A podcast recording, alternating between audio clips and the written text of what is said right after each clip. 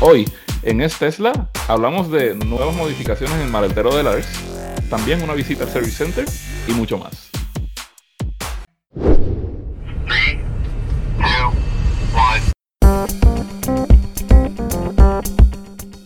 Bienvenido al episodio 19 de Es Tesla, un podcast donde propietarios de Teslas hablan de sus coches, de sus experiencias con sus coches y cómo es tener uno de los mejores coches eléctricos del mercado, ¿no? Estamos aquí, Rafael y Lars, pero Ignacio hoy nos falta, está malo de la garganta. Ignacio, mejórate y vuelve con más fuerza la semana que viene. Pero Rafael, ¿qué tal? ¿Cómo estás? Bien, Lars, ¿y tú cómo estás todo? Yo bien, mejor que Ignacio. Yo ya tengo la garganta bien y podemos hablar, ¿a que sí? Sí, oye, ¿ustedes estaban juntos el fin de semana o algo así? Que él se enfermó ahora. Se ha, se ha puesto malo por Skype, creo que. Le he pasado el Oh. virus por internet o algo, no lo Oh, sé. Tenemos que tener cuidado entonces con Skype, es peligroso. bueno, Ignacio, si te está escuchando ahora, que te mejores, que te mejores y espero que te veamos en el próximo episodio. Eso es, eso es. Bueno, Rafael, cuéntanos, eh, para los nuevos oyentes, los que no nos han escuchado antes, cuéntanos, eh, ¿dónde vives? ¿Qué coche tienes? Pues tengo un Model 3 eh, Long Range Rear Wheel Drive, ¿no? Tracción trasera, de los originales, que ya no lo venden. Vivo en el estado de Florida, en los Estados Unidos. Y tienes la última actualización del software, que ayer mismo empiezan a distribuir el 2019.36, creo que se llama, ¿no? No, no me ha llegado todavía, me tienen, me tienen castigado esta vez. A mí también, ¿eh? Y eso que yo tengo ganas de tener esta actualización, que tiene el conducción con un solo pedal y algunas cositas más que me interesan. Sí, a mí lo más que me interesa es más power. Ya, qué sorpresa, ¿eh? Sí, sí, eso que van a ser como que como 15 caballos de fuerza más, algo así.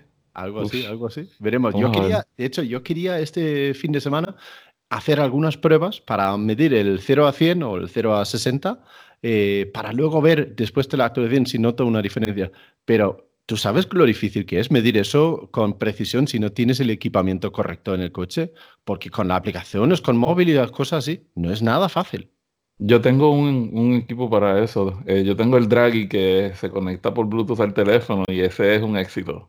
Ay, justamente estaba mirando eso, pero digo, mm, vale 140 euros el Draghi, creo que. y- Vale cada centavo. Es Sí. bien, bien preciso. Sí, lo comparan con el V-Box, sí. que, que es el, como el líder en el mercado de eso. Eh, los ponen uno al lado del otro a tomar las medidas y el Draghi está igual. Así que Sí. También he pensado que puedo grabarlo con la cámara a 50 frames por segundo y luego usar el vídeo para, eh, para medirlo, pero no sé si tiene la precisión necesaria. Ah, Mm. Difícil, ¿a que sí? sí, yo, yo, si quieres te lo envío, pues te lo presto para que lo, para que lo pruebes. Y así eso te aviso, ¿vale? Voy a mirar a ver, a ver si Amazon me lo envía para, para mañana o para pasado. Ok. Pues Vale. eh, he recibido otras cosas por Amazon. He cambiado los amortiguadores del maletero de mi coche. Eh, bueno, los amortiguadores, ¿cómo se llaman? Los pistones esos que levanta el Sí. maletero. Porque había dos cosas que me molestaba. El hecho de que cuando das en el botón no abre del todo, simplemente desengancha. Y lo segundo es que cuando abre, abre tan altísimo que me pega en el techo del garaje. Oh. Y con el alerón eh, del, del Model 3 Performance, pues tengo que poner como un trapo encima para que no roza contra el techo, lo cual es muy incómodo, obviamente, ¿no? Y ahora con los amortiguadores nuevos no llega hasta el techo. Mira, me libra por medio centímetro, justamente. Va arriba Wow. y además con fuerza, zoom, y sube y para justamente medio centímetro debajo de- del techo, así que perfecto. Y los amortiguadores que he puesto, voy a poner un link en la descripción de, eh, eh, de este episodio, pues los he comprado por 15 dólares y por Amazon y van perfectamente bien. A ver si aguantan eh, a largo plazo, ¿no? Todavía conservo los antiguos por si quiero volver a, a- a los anteriores. Son muy sencillos. La única diferencia con los amortiguadores estándares que tiene, viene con el coche es que tiene un pequeño muelle que hace que cuando desengancha sube los primeros 15 centímetros o el primer pie o así y luego con la propia fuerza del- de los amortiguadores ya sube del todo. Un sistema muy sencillo. La instalación, Rafael, cinco minutos. Perfecto. Muy fácil, muy fácil, ¿eh? ¿Y son, son ah, livianos de cuando lo vas a cerrar? ¿O, tienes que hacer mucha fuerza ahora? Un poquito más fuerza eh, para cerrar en el último paso, pero no mucho más. No es incómodo y, y creo que no daña tampoco a- al capo ni nada de eso, como, como decía algunas personas. Pero no, creo que está bien, creo que está bien. Hay que, hay que hacer la instalación esa de que eh, recoge el, una vez lo lleva hasta la, a la parte más baja, que lo ale y lo cierre Sí. solo, estaría bueno. eh. Lo he visto tanto en las puertas y, y todos, pero bueno, eso me imagino que es mucho más instalación y es mucho más complicado. También he visto algunos electrónicos que lo sube y lo baja y que hay hasta un sensor donde pasas el pie por debajo del maletero y cierra automáticamente, pero yo quería algo que era fácil y sencillo de instalar y esto, vamos, necesitaba ayuda de mi hijo que ha sujetado el portón ahí y ya está, cinco minutos Sí. para instalarlos. Eso está bastante bien. Pues sí, pues sí. Y Rafael, eh, tú has apuntado aquí que cuestionas por qué tienes un coche, un Tesla, un eléctrico. ¿Es por el ambiente o por, por el coche? Pues fíjate que eso es una... Sí, yo, tu- yo puse esa nota porque tuve una conversación con varias personas, actually, que, que me estaban cuestionando, oye, pero ven acá, tú estás ahora, que no estás comiendo casi carne, estás sembrando árboles, estás haciendo un montón de cosas por el medio ambiente, por eso es que compraste el Tesla. Y dije, bueno, es que mm, es parte del asunto. Sí. Pero tú sabes que si vamos a decir en un mundo ideal eh, donde la gasolina y el diésel no estuvieran contaminando el ambiente, ¿verdad? Ajá.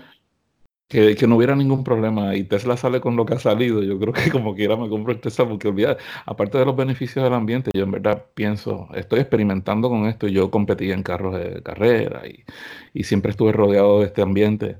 Y la realidad es que estoy totalmente convencido de que en estos momentos no hay vehículo mejor que el Tesla, así no sea por el beneficio al ambiente, que sí lo tiene.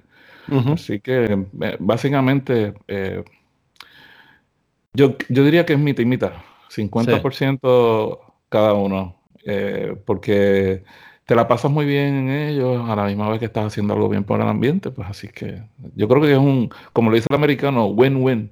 Un win-win. Así Sí. que incluso sin- si, si- si apartamos totalmente el tema de- del medio ambiente, también no hubieras comprado un, un Tesla. La verdad es que sí. eh, a, a largo plazo también los la, la economía en el mantenimiento. O sea, yo, yo he manejado en un año, en un año el equivalente a manejar tres o cuatro años de algunas personas, ¿verdad? Por los viajes largos que hago y eso. Y yo no, realmente yo no he tenido que hacer mantenimiento. Tú sabes, Mm. he tenido mis problemitas aquí y allá, pero eh, eh, la gente no se puede olvidar de que esto sigue siendo un carro, ¿ok? Sí. No es, no es una, una píldora mágica ni nada, tú sabes. Hay que darle su, su cariño también y cuidarlo como todo, Sí. pero están, la verdad es que están hechas como tanques, como tanques Sí. de guerra. Es bien difícil dañarlo, ¿no? Ujú. O es difícil hacerle algún daño serio, ¿no? Algún plastiquito o cosas así pueden soltarse, pero hacerle un daño de verdad es más complicado, ¿no? Sí, porque ¿qué tiene? 16 partes que se mueven, algo así. I mean, Mm. tú sabes. Ya, ya. Pues yo he estado en el Service Center de Madrid justamente por una, un pequeño desajuste en mi coche el- hacía casi una semana, ¿no? Eh, al lado del, eh, del retrovisor derecho hay un plástico que adorna la puerta por fuera y se había soltado un poquito. Eh, hablando con ellas es una cosa común cuando cambia mucho la temperatura exterior y entonces se había abierto un poquito y pasaba un poco el aire entre la puerta y el plástico. No llegaba adentro, pero era sobre todo estético. Entonces pedí cita hace, no sé, seis semanas o algo así por la aplicación y, el fin, y eh, la semana pasada fui al Service Center para que me lo cambiaran o lo cogieran eso, pusieron uno nuevo y ya está, todo solucionado. 20 minutos en el Service Center y ningún problema. ¿Y sabes lo que me doy cuenta? De que después no era solamente estético, porque ahora hace menos ruido en el viento al conducir rápido. Ah, Una ok. pequeña pieza de plástico aquí, pues cortaba el viento y hacía un, un ligero silbido o algo así. ¿Era en la puerta? Sí, en, ¿En la puerta del, en la puerta del, eh, del copiloto, justamente donde el retrovisor, el espejo retrovisor se junta con la puerta, hay un pequeño plástico negro. eh, Oh, el triángulo. Sí, Oh, sí, eso es un defecto que siempre le estaba pasando a los primeros. Ahora creo que lo han corregido. No, no Sí. están sa- saliendo con eso, pero lo resuelven bien rápido, ¿no? sí, sí, sí, vamos, eh, 20 minutos o algo así, entre me senté ahí, tomaba un café y ya estaba, ya estaba el coche listo para irse otra vez. Eh, ok, qué bueno. Sí, sí, sí, todo bien, todo bien. Bueno, ¿qué más has hecho este fin de semana, Rafael? Ah, bueno, pues una de las cositas que hicimos fue, am, estuve en una fiesta de cumpleaños ayer Ujú. y tenía un señor que era, él es dueño de una compañía de construcción y tiene, tiene una camioneta esta, bien comunes de acá, los pickups, ¿verdad? Ajá. Sí, se ven Entonces- muchos ahí en Estados Unidos. Pero él, tú sabes, él tiene uso práctico. Él, él, eh, carga con, con concreto, bloques de construcción, muchas herramientas y, y todo ese tipo de cosas porque hace renovaciones de viviendas, ¿no? Sí. Y entonces, pero me estaba, me estaba hablando, él no sabía que, o sea, él no sabía con quién estaba hablando, ¿verdad? Me estaba Ajá. hablando de, lo, apenas lo conocí y empezó a hablarme de los gastos que tiene, que si el combustible, que si pagó un montón de dinero por el, por el pickup truck y eso. Y entonces ahí yo, ping, la, la, la idea, oye, este tipo es un buen candidato para el pickup truck que sale ahora de Claro, Tesla. Y empezamos a hablar de, empezamos a hablar de, de Tesla. eh, le comenté de- del anuncio que viene pronto, que espero que pase como dentro de las próximas dos semanas con la pickup truck esa. Yo tengo una Y- apuesta, yo, yo creo que sé el día que va a ser. Yo también. Yo para mí que va a ser el día 22 o algo así. Ah, yo creo que antes, yo creo que antes, yo creo que el, el 15. Sí, mm, vamos a ver. A ver, a ver. Este, pues entonces nada, hablando con el tipo, tú sabes, eh, él como que no podía creer eh, lo que estábamos hablando, ¿verdad? Y entonces salió el tema de que aquí, ahora mismo en Estados Unidos, casi toda la nación está en temperaturas muy bajas, Sí. mucho frío, pero aquí donde yo vivo está, parece verano todavía, estamos en, en 90 grados, 88 eh, Fahrenheit, que es sabes, relativamente caliente comparado Sí. con el resto de la nación. Y entonces estábamos hablando de cómo la gente acá en, en Florida usan una fogata por 15 minutos al año porque casi nunca se pone frío. Sí. Y, y entonces yo le dije, ah, a propósito, yo tengo una fogata en el carro mío. Y me dice, ¿cómo que tienes una fogata?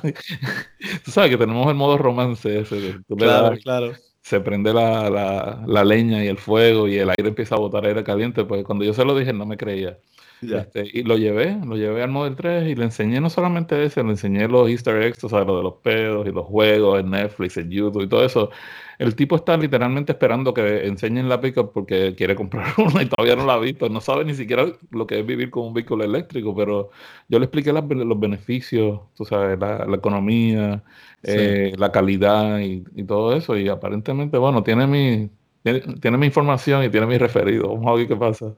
Muchas veces pasa, ¿no? Que la gente lo descarta simplemente porque no saben, no, no, Sí. no- ni lo piensan, ni, ni, ni creen que un vehículo eléctrico es algo para los ecologistas veganos que, que nunca quieren más cosas que ser ecologistas, pero luego hablando con ellas dicen, ah, ah, tiene, tiene otro sentido también, tiene sentido económico, es práctico, es silencioso, es divertido. Sí, es verdad, también se puede convencer a la gente así. Sí, sí, él, él incluso, él empezó a decirme eh, cosas negativas porque no tenía, él no tenía la información, ¿verdad? Me dijo, ah, Claro. pero no puedes manejar mucho tiempo en el carro, ¿verdad? Porque entonces tienes que, se te, te dura muy poca distancia la batería y, y se tarda mucho en cargar. Y Entonces le expliqué de mis viajes a Dices que California y- he ido a California la semana pasada. Sí. Y entonces se quedó así frío. Ahí fue, eso fue realmente el, el- el común, eh, lo que inició realmente la conversación profunda de, de este asunto. Y nada, a fin de cuentas, yo creo que eh, todos ustedes que escuchan el, el podcast y que ya están haciendo su movimiento a la movilidad eléctrica, este, no lo tomen de- por desapercibido. Ustedes lo conocen, pero mucha gente no. Y lo que hay que hacer es hablar de esto. Porque Sí. mientras más personas lo conocen, más personas se transforman a este nuevo modo de vida que no solamente es bueno para el planeta, si, si descartamos eso también es muy divertido. ¿no? Eso es, eso es. A, a spread the word, como dicen los americanos, ¿no? A, a compartir la palabra aquí con todo el mundo, ¿a que sí? Ay, parece que estamos predicando en una iglesia. Bueno, pues vamos a cambiar de asunto. Aquí en Es Tesla también queremos que participen los oyentes. Y una de las mejores formas de participar es, por supuesto, grabando un pequeño audio con tu móvil y mándalo a hola.estesla.com y se escribe es-tesla.com. Y esta semana hemos tenido mucha suerte porque nada menos de seis personas nos han enviado un audio, lo cual es una gozada. Y muchísimas gracias a todos de antemano por participar. Eh, Sí, porque nos da la oportunidad de hablar de otros temas que no se nos ocurren a nosotros. Así que a ver lo que dicen aquí. El primero es de Juanma. Buenos días, Lars, Rafael e Ignacio. Soy Juanma de Barcelona y eh, tengo, soy propietario de un Tesla Model X. Anteriormente ya he enviado un par de mensajes de voz y quiero pues contribuir al programa ah, con otro mensaje que en este caso sería una sugerencia. Como veo que Rafael a través de Twitter tiene contacto directo con Elon o línea directa, veo que casi siempre le responde, mi sugerencia sería que eh, pudiera preguntarle a Elon si es posible a través de la app de Tesla el poder poner el vidrio trasero remotamente desde la app funcionando la calefacción o la resistencia para, eh, dijéramos, desempañar el vidrio trasero. ¿Por qué pregunto esto o hago esta sugerencia? Porque los coches que duermen al exterior en invierno, normalmente en sitios que baja mucho la temperatura se congela el vidrio trasero. Podemos poner a través de la app, si dispones de... Eh, dijéramos, el volante calefactable, los asientos se pueden poner, dijéramos, eh, en funcionamiento, se puede poner el vidrio delantero también en funcionamiento para que esté la calefacción en modo on, pero no podemos poner el vidrio trasero. Y creo que sería una buena opción salir ya con el coche el vidrio trasero descongelado. Bueno, es una sugerencia que os propongo y a ver si tenemos suerte y se puede, se puede hacer. O Elon puede decir, oye, pues me lo miro, o alguien puede contactar a través de, de Twitter con él y sugerirle esta opción. Creo que es interesante.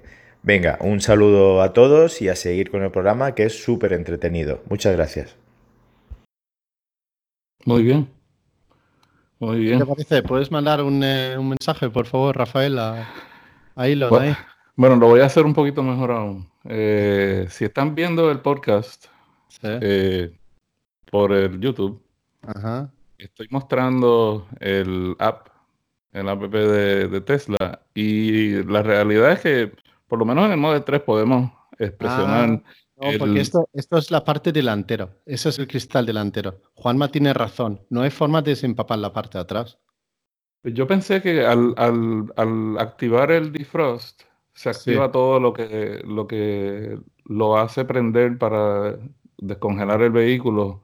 Eh, yo realmente aquí en Florida no tengo forma de probarlo con, con la no calefacción completa, porque- yeah, pero um, a, a mí cuando yo estuve viajando por, uh, por Filadelfia eh, el año pasado, que todavía este feature no existía en el app, eh, estaba en el, en el, en el coche solamente y cuando le daba a la parte de defrost, el carro completo, incluyendo la parte de atrás, se descongelaba. Yo asumía que el app también activa eso. Si no es así, pues entonces eh, yo me, creo parece que, me parece que Juanma tiene razón de que solamente activa el aire que va por dentro, pero no activa la resistencia que está dentro de, eh, de la luna trasera ahí. Ok. Eh, So, yo, lo, yo voy a hacer una mejor, este, Juanma. eh, no solamente, yo creo que eh, yo voy a aprovechar las- las- los contactos que yo tengo directo en Tesla o el club que, que yo manejo y voy a revisar a ver si eso es una, una de las recomendaciones que están en la lista. Y de no ser así, pues yo la voy a agregar eh, como parte de, lo- de las peticiones del, del público. Así que gracias por la sugerencia. Perfecto, muy buena idea y sí que debería ser una cosa que, que se pueda añadir. Lo malo de ahora de Twitter es que por lo visto Elon Musk ha dejado Twitter, pero bueno, ya veremos si vuelve. Es otro tema. El la siguiente llamada viene de José Luis. Vamos a ver lo que dice José Luis. Hola, muy buenas, Lars, Rafael e Ignacio.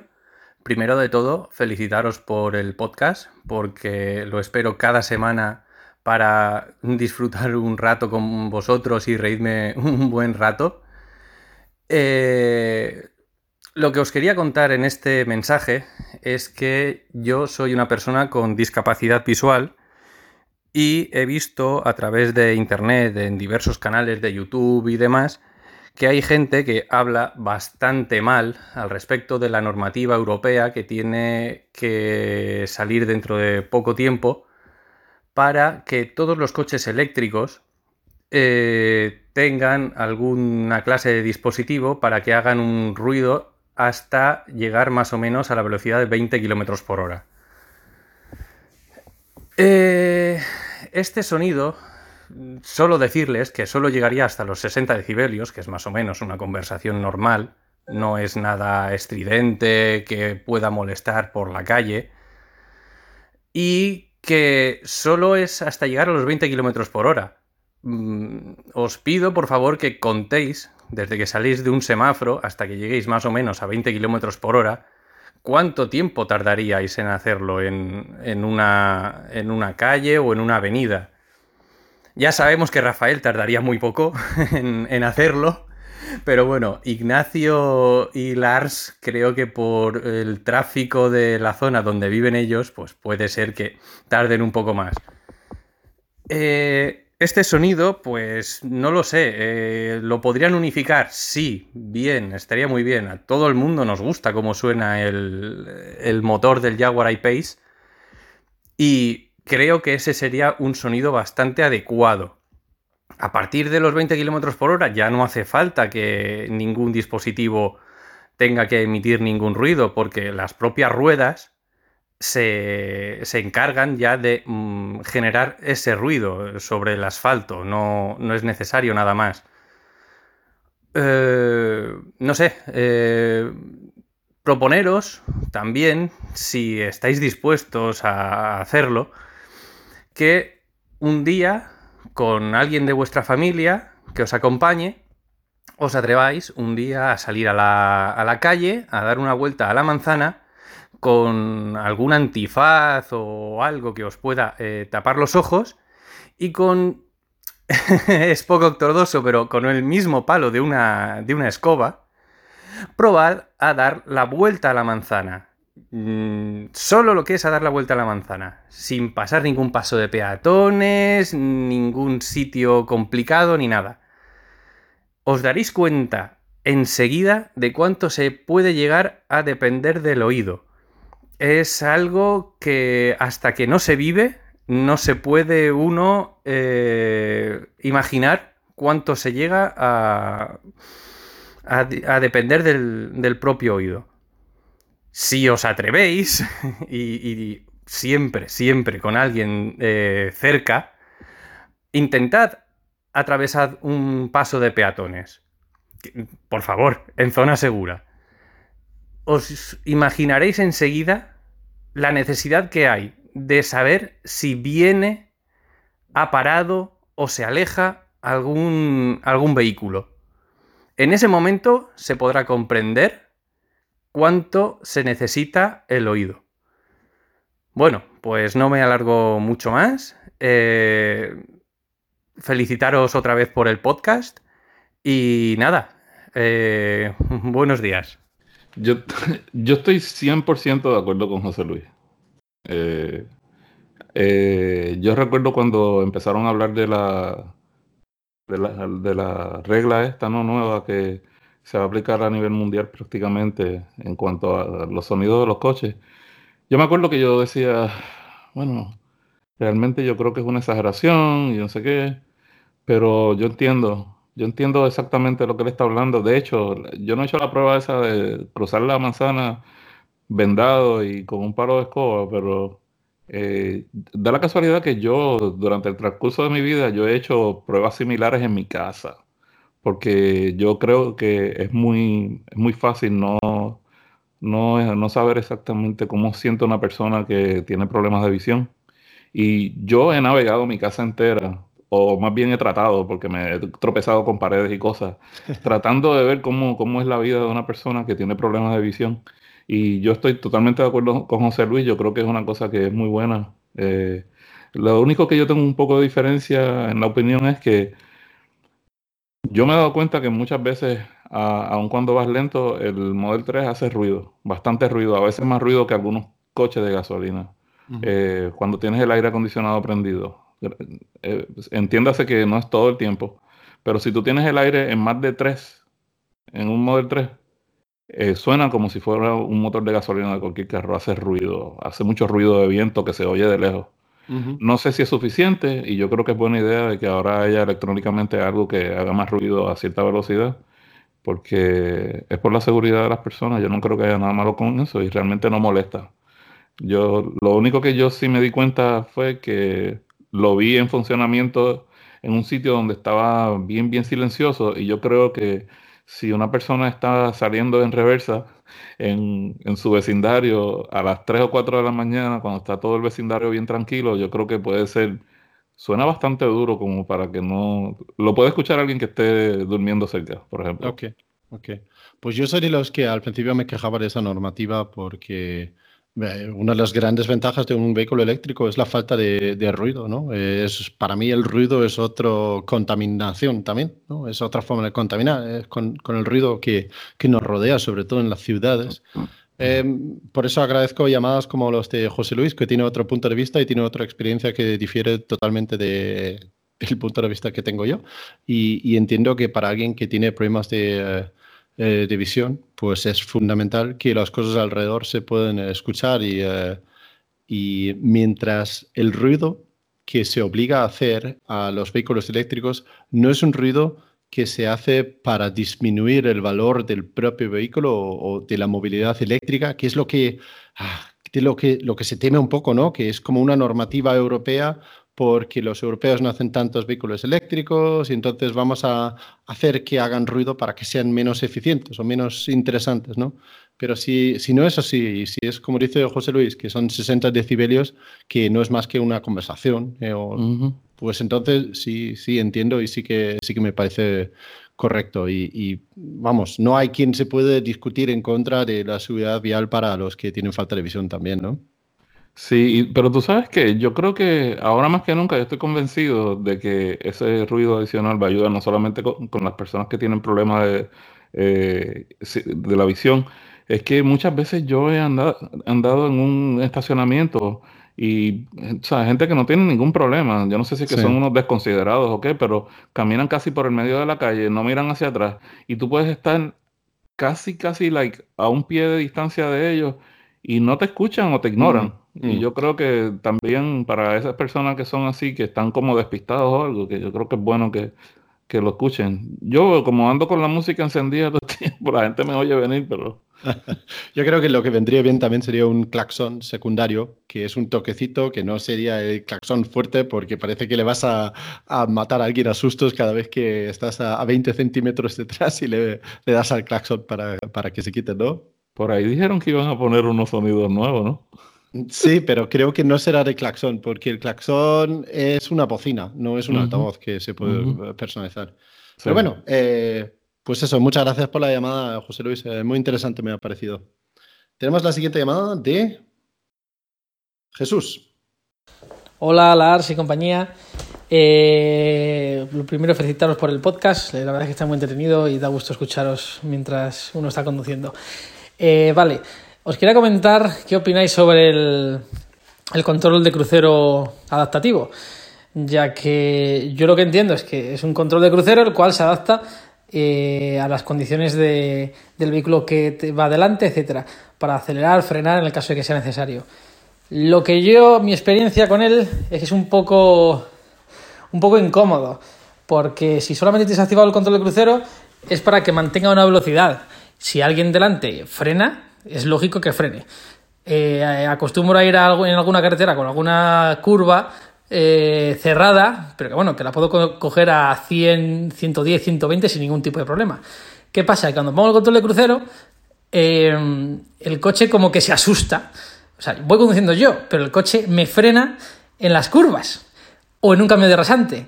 Me frena y baja la velocidad. O sea, no me deja conducir realmente a la velocidad que yo quiero. ¿Qué opináis de esto? ¿Lo habéis eh, notado?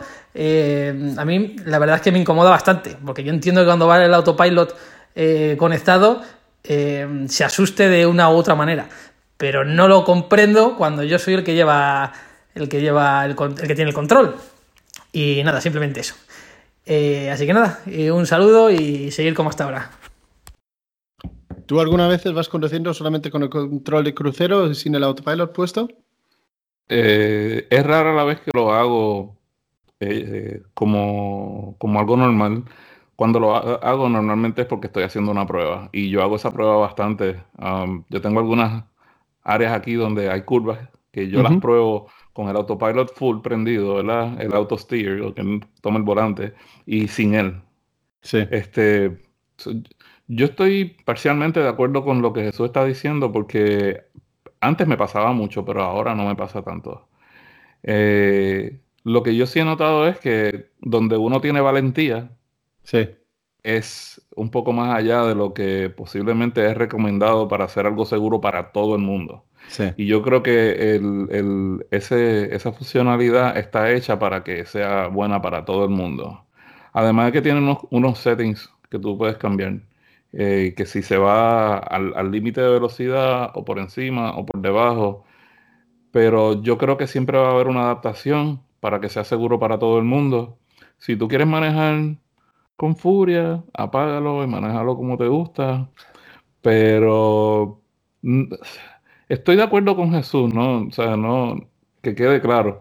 Lo que pasa es que a la misma vez, pues, eh, yo entiendo por qué está diseñado de esa forma, porque no todo el mundo se va a sentir cómodo manejando 10 o 15 millas por hora por encima del límite cogiendo una curva. Mm. Y el autopilot lo está haciendo de, posiblemente de la forma más segura que es para todo el mundo. Donde aún, acuérdate que el autopilot no sabe realmente cuando la superficie está mojada o cuando hay grasa en la carretera o algo.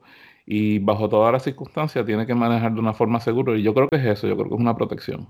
Sí, yo creo que, bueno, te- me suscribo a todo lo que, lo que dices y la verdad es que tengo poca cosa que añadir. Yo creo que el, el control de crucero ahí realmente es el autopilot, pero sin, sin manejar el volante y por eso actúa y, y Ujú. frena un poquito así. Y eh, ya los que tenemos el coche sabemos que el coche te permite ir a la velocidad legal y bastante por encima y encima en curvas porque se queda muy plano, agarra muy, muy bien. Ujú. Pero para esas situaciones, como dices tú, condúcelo manualmente, que es así como, como se disfruta de esas curvas también, ¿no? Ya. Muy bien. Pues vamos con la siguiente llamada de Jorge. Hoy es la llamada de los Jotas. eh, Por el momento hemos tenido Sí, Juanma, cuatro. José, Jos- Jesús y Jorge. Vamos a ver lo que nos dice Jorge. Hola Lars, soy Jorge Pascual. Una pregunta cortita. Me he dado cuenta de que al circular con la calefacción puesta, el consumo del coche aumenta muchísimo. Mucho más que circulando con el aire acondicionado. ¿Cómo tenemos que circular? ¿Ponemos la calefacción? ¿No la ponemos? ¿Pasamos frío? ¿Encendemos los calefactores de los asientos? ¿Qué tenemos que hacer para ser más eficientes en invierno? Buena pregunta. Bueno, invierno, tu especialidad, ¿no, Rafael? ¿Qué, ¿Qué haces cuando hace frío en Miami? Te pones otra camiseta, ¿no? Otra camiseta y ya. Bueno, mi opinión en eso es que eh, para ser eficientes en eso, eh, importante calentar el coche antes de salir, mientras está enchufado y cargando, eh, o por, eh, por la app o programándolo como se puede ahora en la última versión aquí. Luego, lo segundo más eficiente es también poner lo- la calefacción en el asiento, que es mucho más eficiente que el aire caliente que sopla por los ventiladores. Y por último, diría yo que jamás vayas incómodo, hombre. Si tiene, al menos que tienes alguna razón muy específica por la que no llegas, olvídate de ir incómoda, ponte la calefacción, estás en un coche cómodo, sentado ahí conduciendo, eh, pon la calefacción que quieras, ¿no? Para ser, para ser lo más eh, eh, ecológico posible o lo más eh, eh, eficientes posibles, ten el coche a la temperatura antes de salir y usa los, eh, eh, los asientos para calentar. Pero por lo demás, disfruta del coche, ¿no? Sí, yo creo que eso es muy buen consejo. A mí lo que me está curioso es que Tesla dijo una vez, porque hubo personas que estaban haciendo pruebas de, de distancia, el récord de, de la batería, cuánto podían manejar, y uno- unos chicos que tienen un canal de YouTube hicieron una prueba manejando a 32 millas por hora por 24 horas y manejaron más de 600 millas de distancia. Y, y cuando ellos terminaron, que se quedaron sin carga y tuvieron que pedir ayuda a Tesla, Tesla les dijo a ellos que no tenían que pasar calor porque a esa velocidad, aunque prendieran el aire o lo tuvieran apagado, que ellos manejaron con los cristales arriba a 32 millas por hora y que para que la aerodinámica, que ahí no importa, y sufrieron con calor y Tesla le dijo que el consumo de la batería no se iba a afectar eh, a esas velocidades tan bajas porque el motor estaba trabajando con mucha eficiencia. So, eh, es verdad lo que tú dices, pero a la misma vez, si tú no estás manejando muy rápido, no importa. Según esto, es- esto es citado de- del mismo Tesla que lo dicen, porque lo que sucede es que la batería, especialmente en climas fríos, eh, usa el mismo sistema que tú usas para la calefacción interna, lo que hace es que abre unos ventiladores, pero ya la batería y el sistema que, la super botella esa que tienen, que funciona para ambas cosas, la batería y para la cabina, está ya funcionando para mantener la batería en la temperatura óptima, así que se supone que no cause mucho, mucho defecto, ¿no? Muy bien, muy bien. Pues muy bien, vale. Vamos con la siguiente llamada, que es de eh, Reyes. Hola a toda la gente de Tesla. Mi nombre es Reyes y actualmente soy propietario de un BMW i3. Entonces quería haceros un par de preguntas por si algún día se me da la oportunidad de, cambiar de, a un Tesla. La primera es sobre el autopilot. Eh, si no está activado, es decir, si conducimos de forma normal, está vigilante, es decir, si algún vehículo se te quiere meter en tu carril o algún obstáculo delante de la vía, el coche actúa y, hace maniobras evasivas. Y la otra pregunta es en relación a la opción que tiene de parking automático si se contratan las opciones mejoradas del autopilot. Yo en el i3 la verdad es que funciona bastante bien el parking automático. Creo que el ARS también tiene un i3. No sé si tiene la opción. Y era para saber qué tal funciona el parking automático. Gracias a todos. Ok, eh, si me permites empezar con la última pregunta, eh, nuestro i3 es la versión básica, no tiene ningún extra, no tiene ni siquiera climatizador, tiene aire acondicionado de la antigua, no tiene pantalla con GPS, no tiene absolutamente nada y desde luego que no tiene la opción de aparcar tampoco. Así que al aparcar el i3 es totalmente manual, pero eh, el coche es muy ágil, gira muy fácil y tiene los pip, pip, pip, pip, de los sensores, así que se aparca eh, bastante fácil. Es pequeñito, ¿no? Es muy pequeñito, muy pequeñito. Y gira muy. Eh, tiene un ángulo de giro muy, eh, muy, muy eh, ¿cómo se dice? Muy cerrado, entonces es muy fácil aparcar ese coche. Em, el, en cambio, el Tesla, el Autopark funciona regular, diría yo. No es muy fiable porque solamente utiliza los sensores eh, eh, ultra, de ultrasonido, no usa las cámaras para encontrar parking, lo cual significa que si tú ves las rayas en el suelo, no los puedo utilizar como guía para aparcar. Solamente encuentra parking si hay dos coches y lo puedo aparcar entre ellos. Creo que está eh, evolucionando y lo van a cambiar, pero por el momento, si no hay dos coches, es muy difícil que encuentre el sitio para aparcar ahí. Y más que una vez lo he tenido que interrumpir porque digo, esto va por mal camino o va demasiado lento y lo tengo que, que hacer yo. Así que el sistema de autoparking ahí es mejorable. Como todo en Tesla, eh, lo mejoran poco a poco con las actualizaciones, pero esa por lo menos mi, mi experiencia. ¿Tú qué, qué opinas en esto, Rafa? Te iba a preguntar si hace tiempo que no lo pruebas. Lo probé ayer. ¿Sí? Ok. Sí, sí, lo tengo todavía y, y no, eh, no, me, no, no me da mucha confianza. Ok, porque a mí siempre me funciona, pero a mí cuando funciona, cuando funciona, cuando se activa, porque el problema es que eh, eh, no se supone que funcione a menos que hayan dos carros, como tú dices.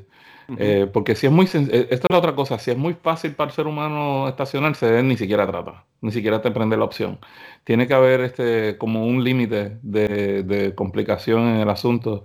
Eh, yo siempre pensé que mi experiencia es que sí ve las líneas, porque la forma en que se centra entre las líneas, Eh, aun cuando los, los carros que están entre, eh, alrededor no, eh, no están a la misma distancia de las líneas, siempre me quedas en el centro de las líneas, eh, tanto en perpendicular como paralelo. A mí siempre me funciona cuando funciona, porque Sí. el problema es activarlo.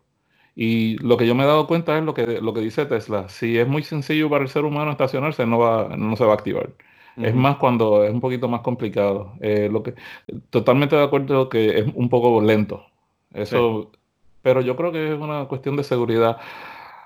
A mí me parece haber visto a alguien que pu- publicó que el, el Model 3 estaba tratando de estacionar en un sitio donde las líneas estaban bien claras, pero había una viga de acero así, eh, diagonal. Sí. Y, y se iba a tratar de meter ahí y no iba a meter, no iba a caber. Entonces él lo tuvo que interrumpir porque pensó que él no iba a parar por su cuenta. Y yo creo que es debido a lo que tú dices, que está usando los sensores, los sensores ultrasónicos que están Sí. en la parte de abajo, y tal vez eso que estaba más arriba, que estaba como a la altura del cristal, no lo veía. Sí, sí, sí. Hay que, hay que usarlo con, con un poco de cuidado. A veces sí que lo uso y a veces eh, funciona eh, bien también. Eh, Una pregunta, antes de que Sí. te muevas a la próxima.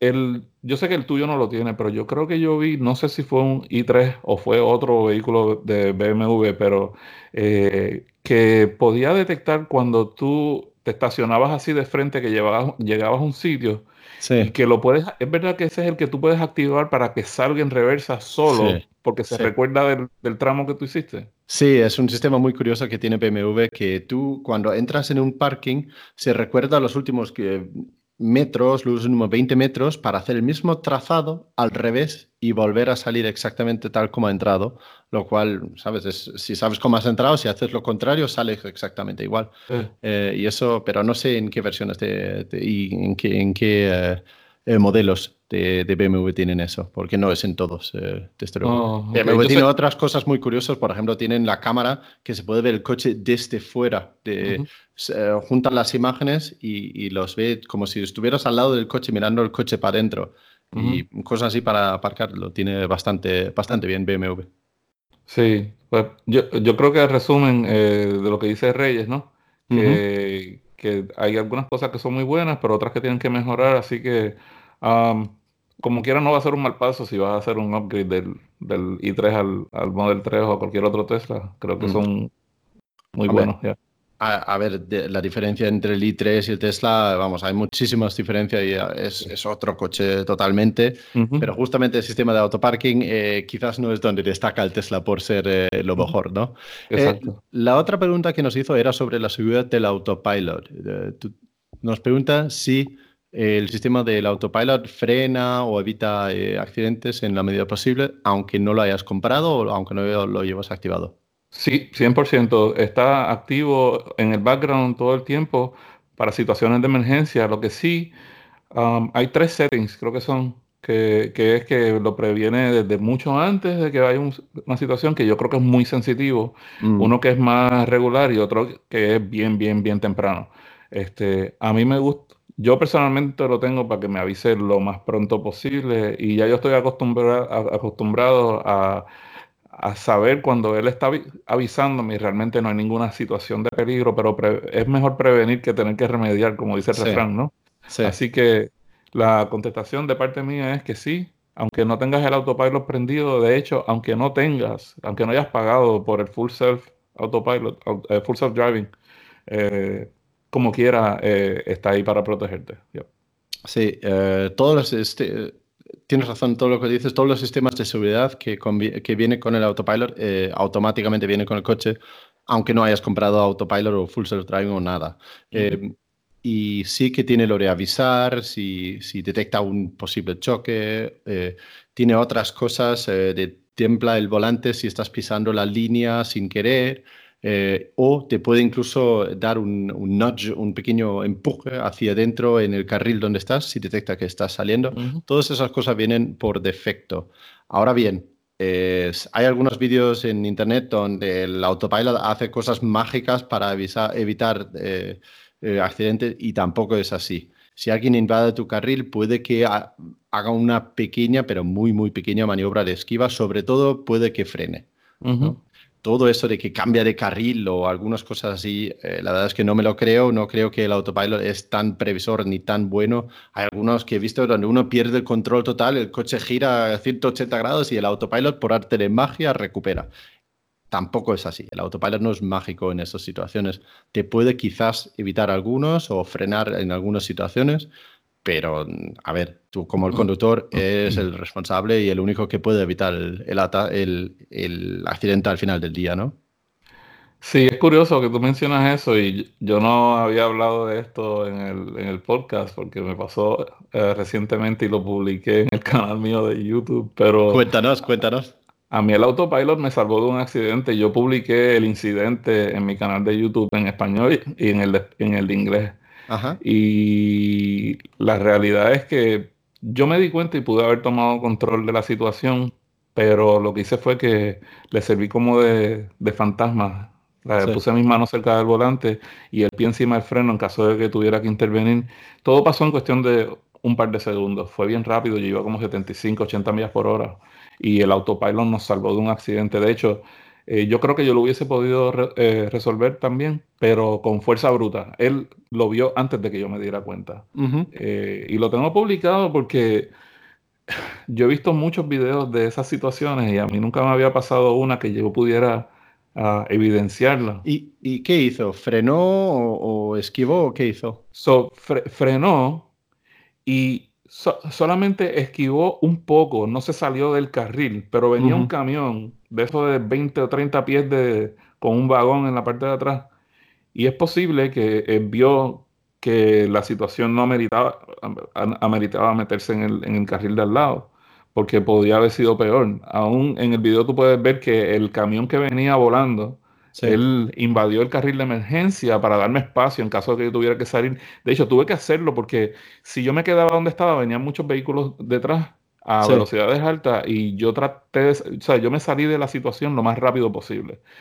Eh, pero yo tomé control apenas un par de segundos después de que el autopilot frenó completamente. Yo no tuve que frenar completamente, el carro frenó y tan pronto él dejó de operar, yo tomé control y me salí de la situación. Eh, Si lo quieren, eh, los que estén escuchando, lo pueden ir al canal mío de Teslatino en, en- YouTube y, o, el de español, si lo quieren ver en español, va a buscar Teslatino español y lo pueden ver ahí.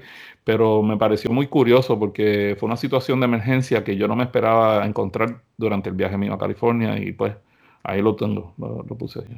Interesante, interesante. Muy bien.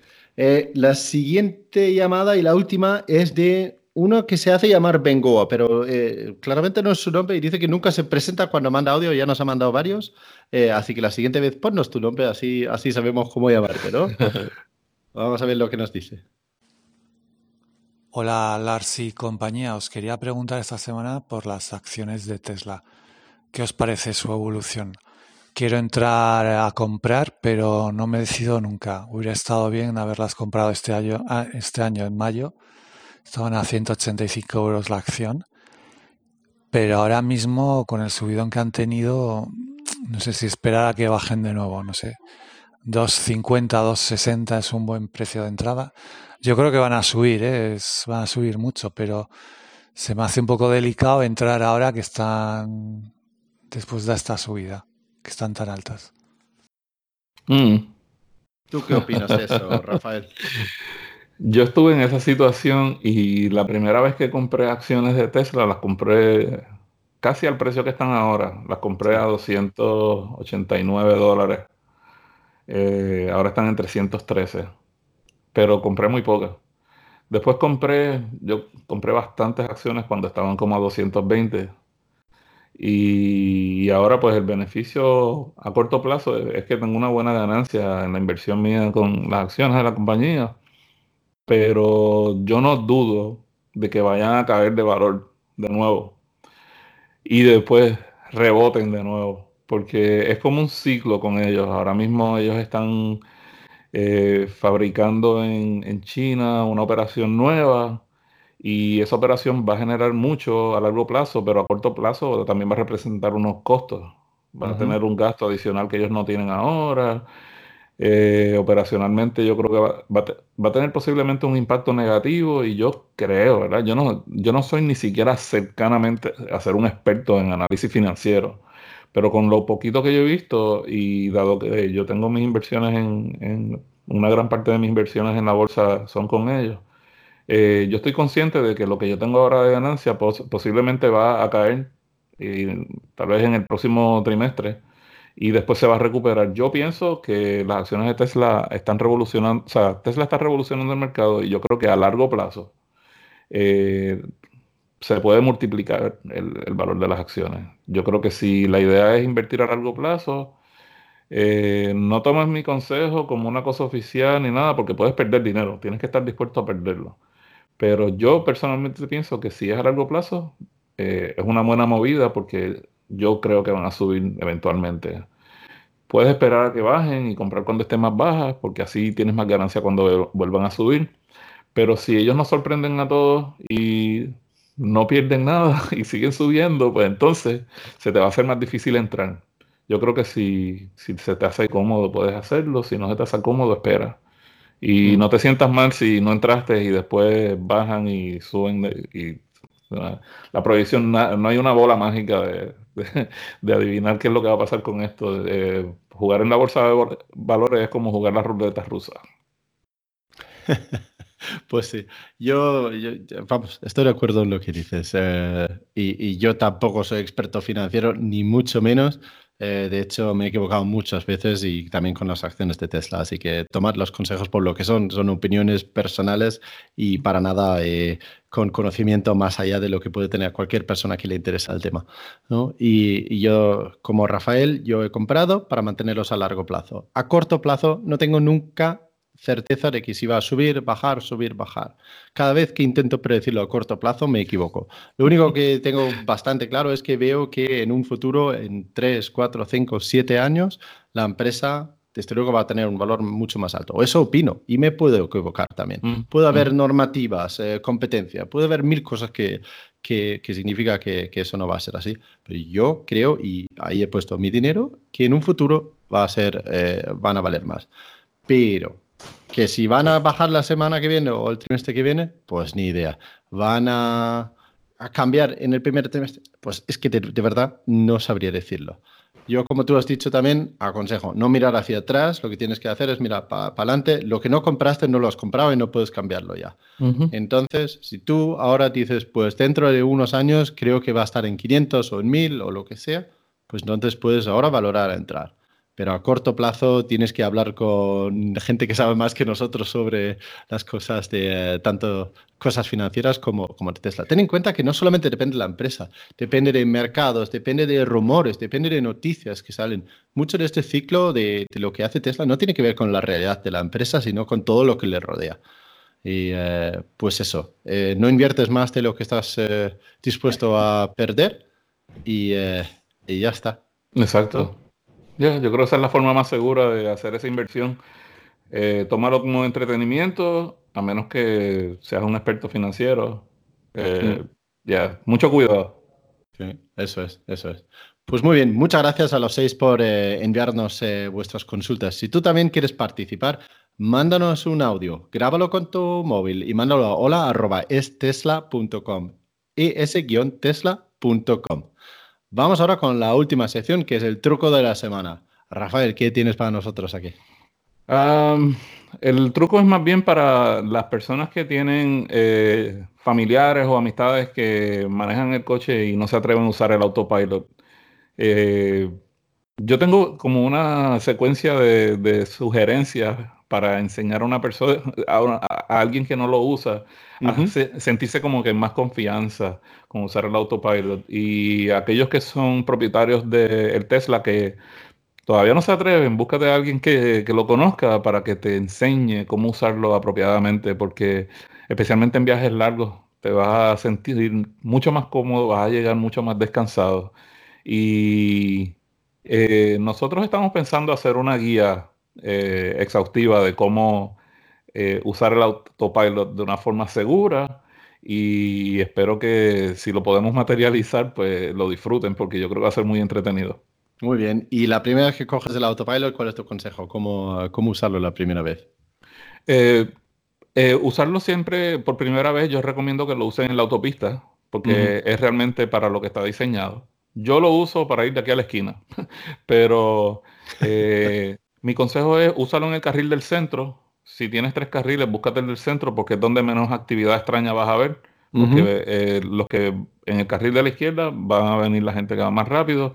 En el carril de la derecha normalmente son la gente que están saliéndose de la autopista o entrando a la autopista. Así es que para evitar esos momentos un poquito menos eh, pre- predecibles, pues Sí. el carril del centro es el mejor sitio para aprender.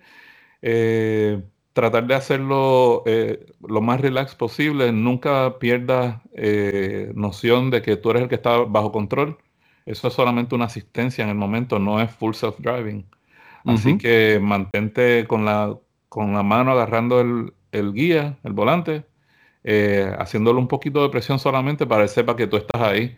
Y no te pongas a usar el text messaging, ni el browser, ni Twitter, ni nada de eso para que aprendas de verdad a usarlo.